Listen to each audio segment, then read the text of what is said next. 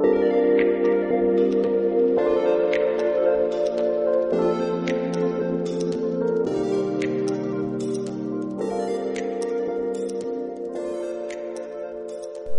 c'est Isaline. Vous êtes sur le podcast où je vous raconte mon aventure au Vietnam. Ceci est l'épisode 3 et cela fait maintenant 62 jours que je suis arrivée à Hanoï. J'ai pris un peu de retard, mais je vous raconte enfin mon arrivée. Il y a déjà deux mois de ça. Entre temps, il y a eu le coronavirus, le confinement, mais je vous réserve ça pour un autre épisode. Dans cet épisode, j'aimerais vous parler de mon arrivée au centre, dans un premier temps, puis de ma découverte d'Hanoï et du Vietnam. L'aventure commence dans les rues du district de Ba Dinh, à deux pas d'un grand monument de Hanoï, le mausolée d'Ho. En descendant du taxi, je découvre le 62 rue Ngoc A, que vous connaissez déjà. Je m'engouffre dans la petite ruelle et découvre le Life Project Center. Je rencontre alors mes futurs co-volontaires et surtout les jeunes qui vont me faire découvrir leur centre, leur salle de cours, la cuisine où elles, font des pâtisseries, le coffee shop où elles les vendent et aussi la Women Entrepreneur House, là où elles résident puisqu'elles viennent toutes des provinces du Nord.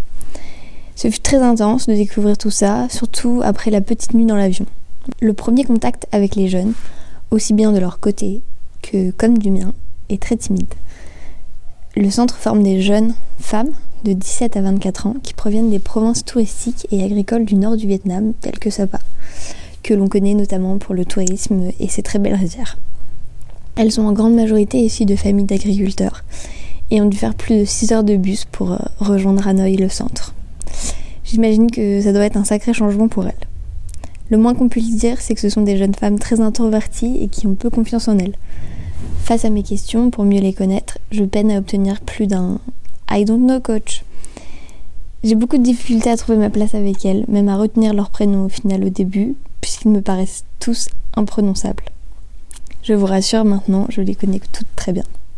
Les premiers jours sont éprouvants. J'ai l'impression que la mission de coach est très complète entre la préparation des formations, la microactivité, la comptabilité et la relation avec nos partenaires. Je me demande comment je vais réussir à retenir tout ça. Ma première semaine de tuilage avec ma prédécesseuse passe à une vitesse folle. Arrive très vite la fin de cette semaine et mes premiers cours en solo avec les jeunes. Le grand saut du coach. Je me pose un milliard de questions. Comment adapter mon anglais à leur compréhension? Comment m'assurer de garder leur attention? Comment trouver l'équilibre entre les aider et faire à leur place? Est-ce que les exercices que je propose sont trop difficiles? Sont-ils trop faciles? Comment les faire plus participer, elles qui euh, se regardent souvent dans le blanc des yeux et parlent en vietnamien sans répondre à aucune de mes questions. Je fais pleinement l'expérience des difficultés à trouver la fameuse posture de coach. Enfin bon, un début de mission quoi. En comparaison, mon premier week-end au Vietnam me paraît très paisible. Le centre se trouve à proximité d'un petit lac adorable où il est agréable de prendre un café soda. Un café avec du lait concentré. Je profite de ce premier week-end pour me balader toute seule et prendre le temps activité qu'il m'arrive assez peu de faire à Paris. Je bouquine dans le parc en écoutant le chant des oiseaux, qu'on entend beaucoup ici.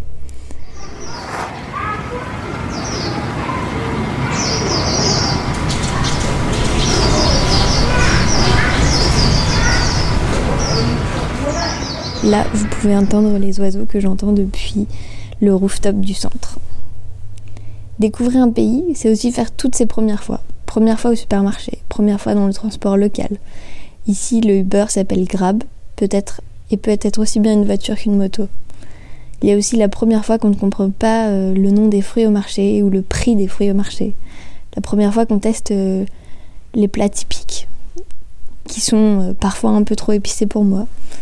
Tous ces moments me mettent dans un grand inconfort, mais je sais que c'est aussi ces moments-là que je suis venue chercher à l'autre bout du monde. Et finalement, ces moments sont bien souvent l'introduction à de très beaux moments de partage avec l'autre. Pour vous faire rencontrer le Vietnam, j'ai décidé d'interviewer Chichi. Celle-ci est Community Mobilizer au centre. Elle vous expliquera bien mieux que moi en quoi consiste sa mission. Chichi est la première vietnamienne que j'ai le plus côtoyée depuis mon arrivée. Même si elle est très familière avec la culture anglo-saxonne, celle-ci possède bien la franchise et la force de caractère des Vietnamiens. Et finalement, sa présence a été très importante pour moi au début et jusqu'à ce qu'elle parte il y a quelques semaines. Elle s'appelle Chi, mais ici, on appelle les madame et mademoiselle un peu plus vieilles que nous Chi. C'est pour ça qu'on l'appelle Chichi. Ce prénom me fait beaucoup rire. Je vous laisse la découvrir. Son interview est en anglais puisque bien sûr c'est notre langue d'échange. Elle étant euh, vietnamienne et moi française, nous n'avons que l'anglais en commun. Bonjour Chi. Pour commencer, est-ce que tu peux te présenter, me parler de toi et me parler un petit peu euh, de ta mission? Hi Isa, I'm Chi. I'm 22 years old and will turn 23 soon in July. I come from Bắc Ninh City. uh, which takes one hours from Hanoi, the capital of Vietnam. In my free time, I love baking, reading books, and dancing. In LB4Y, I volunteered as community mobilizers for over seven months. Um, I learned, I think I learned a lot here because because this position's pulling out one of my weaknesses, which is to take initiatives. Um, and I have quite good times with uh, all of uh, with others volunteers here as well.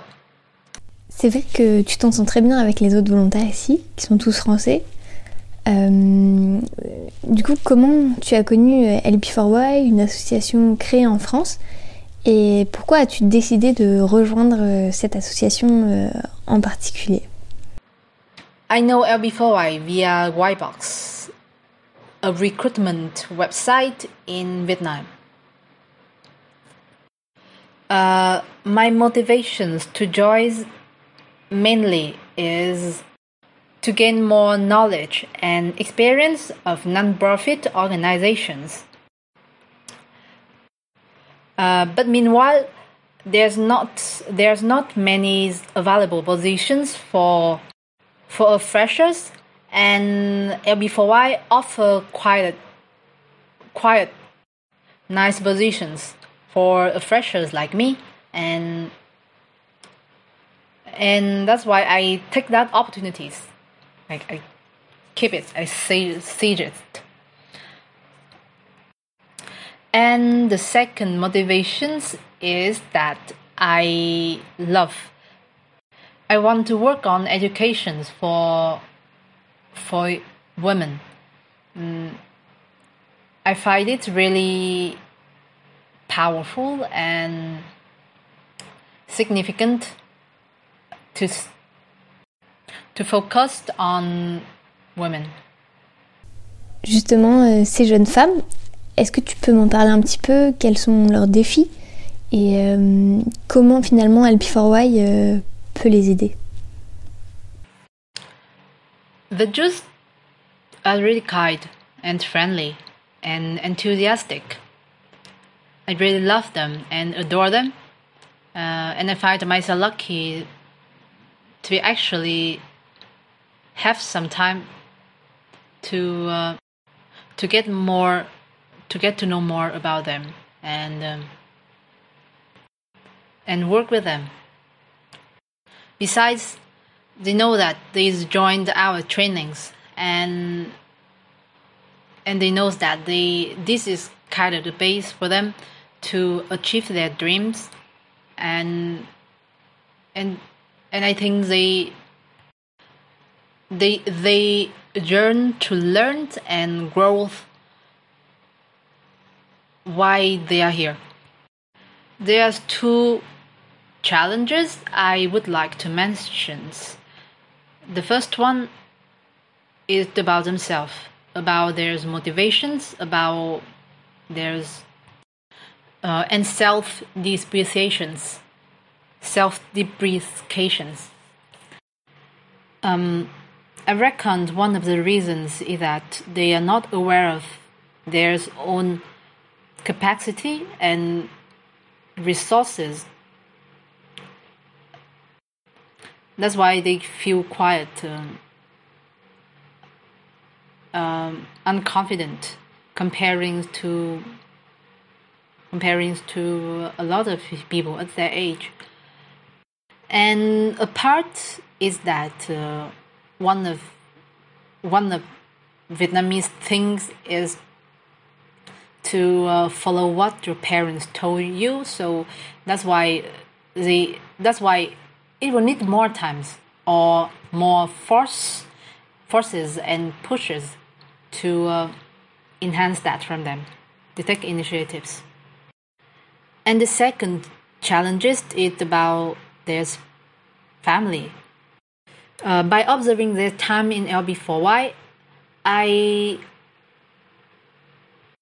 I realized that they will be they will 100% be ready to be at home whenever their families demand them to.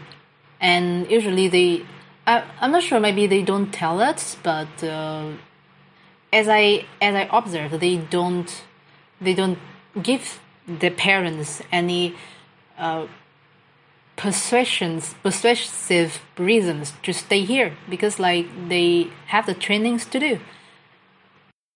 Uh, but I but I hope that like when they find a job, it won't be like that, because it might be more, it might be stricter or something. Um, I think LB4Y can support them with many ways. When many ways. Uh, for my part, it's essential to charge them with emotional uh, sorry with emotional sorry with motivations speech. Something like ted talks but it will be simplified and will be short. It's something like slogans and short video or just a word which inspires them uh, I know English is essential and mandatory in our trainings, but sometimes when there is some uh, speakers in their own language, mother tongue's language or Vietnamese, uh, somehow we will transfer them the emotions from the words because that's their mother tongue. So they will get it the best. Or actually, we can invite some people who they admire to come and have a talk and to give a speech to all of them. Uh, that's about spiritual things and about physical things. I think we done quite good right now. Uh, but just a small but just a small add-ons, which is, um, uh, in my opinions, I think uh, LB4Y has a var- various range of partners, uh, like really prestigious partners. Uh, maybe we can give them like maybe we can give like two months of internship, two months internship into the trainings. So so like after they graduating, after graduating, they will have uh, totally good profiles because they have experience working for uh, prestigious companies or corporates.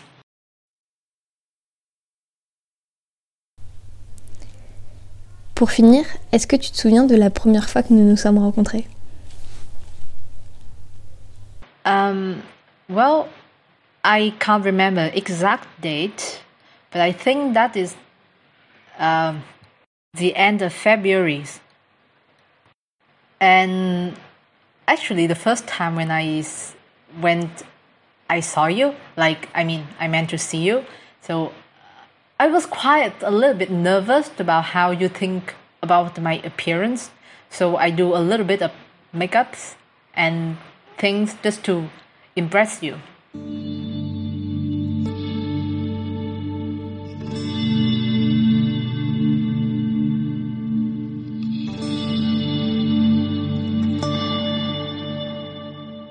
Donc euh, le temps est arrivé que je vous parle euh, de mes coups de cœur. Euh, le premier fait un petit peu écho à ce que je vous parlais en première partie, sur ces moments qui sont un petit peu gênants parce qu'il y a la barrière de la langue, il y a la barrière de la culture. Donc je dirais le deuxième soir, je me retrouve Donc je dois, aller dîner, mes colocs ne sont pas là, donc je dois me débrouiller toute seule. Et déjà, première difficulté, je n'ai aucune idée de, ce que je vais faire. Pas du tout encore accoutumée à, la cuisine locale. Je me résigne à aller à l'épicerie de quartier, qu'on appelle Mama Shop, puisqu'elle est tenue par une une petite dame euh, vietnamienne qui tient euh, euh, son épicerie d'une main de fer et est arrivée à la caisse. bien sûr, elle me donne un prix en, vietnamien que je ne comprends pas. Donc je, je trifouille dans mon porte-monnaie pour donner le premier, premier billet qui vient. Et, là, me voyant en difficulté, elle essaye de. Elle, balbutie des, chiffres en français. Elle a dû l'apprendre quand elle était jeune héritage de la colonie. Et, voilà, et je pense que quand elle a commencé à, essayer de parler français, mes yeux se sont émerveillés. Euh, parce, que, parce que voilà, c'était super gentil de sa part d'essayer de, de m'aider. Et, et c'était ces petits moments où on est content que, que l'autre euh, essaye de, de nous rejoindre. Parce que parfois, quand on est à l'étranger, euh, on se sent un petit peu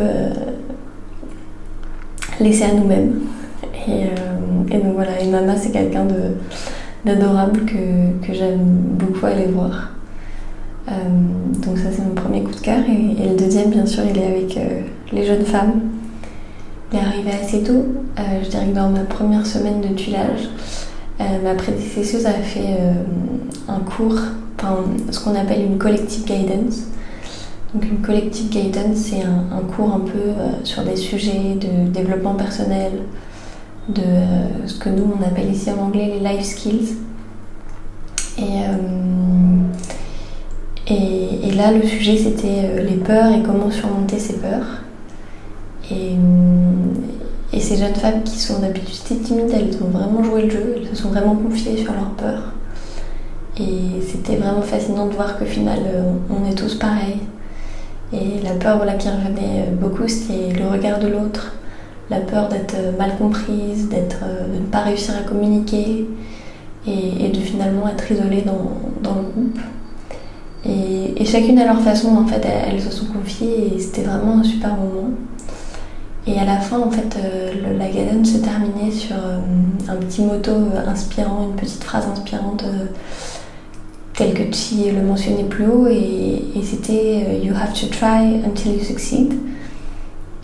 Et cette phrase est vraiment beaucoup restée parce que donc, euh, dans l'esprit euh, un petit peu d'équipe entrepreneuriale de LP4Y, les, managers, donc celles qui sont là depuis le plus longtemps, elles sont censées vraiment tirer vers le haut et motiver les plus jeunes, enfin celles qui sont arrivées il y a, a moins longtemps.